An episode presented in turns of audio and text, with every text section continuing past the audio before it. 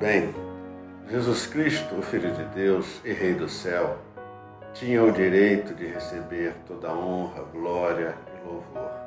No entanto, para ser nosso Salvador, ele deixou todos os seus privilégios de lado e se tornou um servo humilde.